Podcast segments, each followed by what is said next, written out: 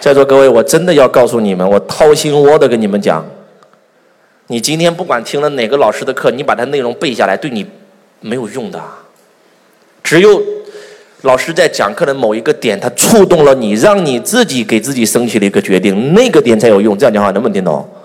你所学到的叫知识，你所悟到的叫智慧。所以我希望我们在座的各位一定要。就用用王阳明先生的话来讲，叫真知和假知的问题嘛。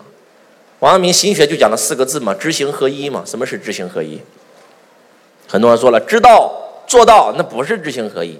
你认为知行合一的意思是知道并且做到，你已经把知和行分开了。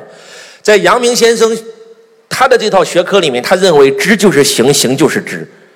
而之所以很多人他无法做到知行合一，他不是真，他不是真知，那假知。阳明先生首度提出来一个概念，一个叫真知，一个叫假知。什么叫假知？假知就是别人告诉你的叫假知。什么叫真知？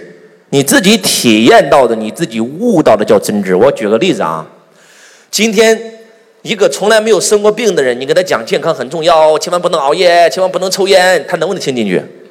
他听不进去。早上一定要吃早餐，不然对胃不好。在座各位，周老师有一个助理，年纪轻轻上大学四年，四年没有吃早餐，结果胃坏了，去医院开刀，医生说你这辈子有可能就废了。从此以后，我们做会务，他六点钟准时爬起来吃早餐，不用别人跟他讲，他体验到了。哎，你能听懂我在说什么吗？一个没有体验过疾病的人，你给他讲健康有多重要，没有用。一个体验过疾病的人，你不用跟他讲，他保证天天在关注养生，哎，一定是这样子的。所以我希望你们从我这里学到的是真知，不是假知。假知没有用，把周老师讲的话你写到本上写一遍，没有用，没有任何用途。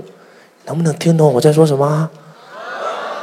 包括那首歌也是一样，我让你听这首《雾里看花》，真听懂了吗？啊，这首歌如果你能听懂，你的慧眼真的瞬间就能通过这首歌打开。你必须得用心啊，去体验啊。老师放的每一首歌，说的每一句话，它它都是有意义的。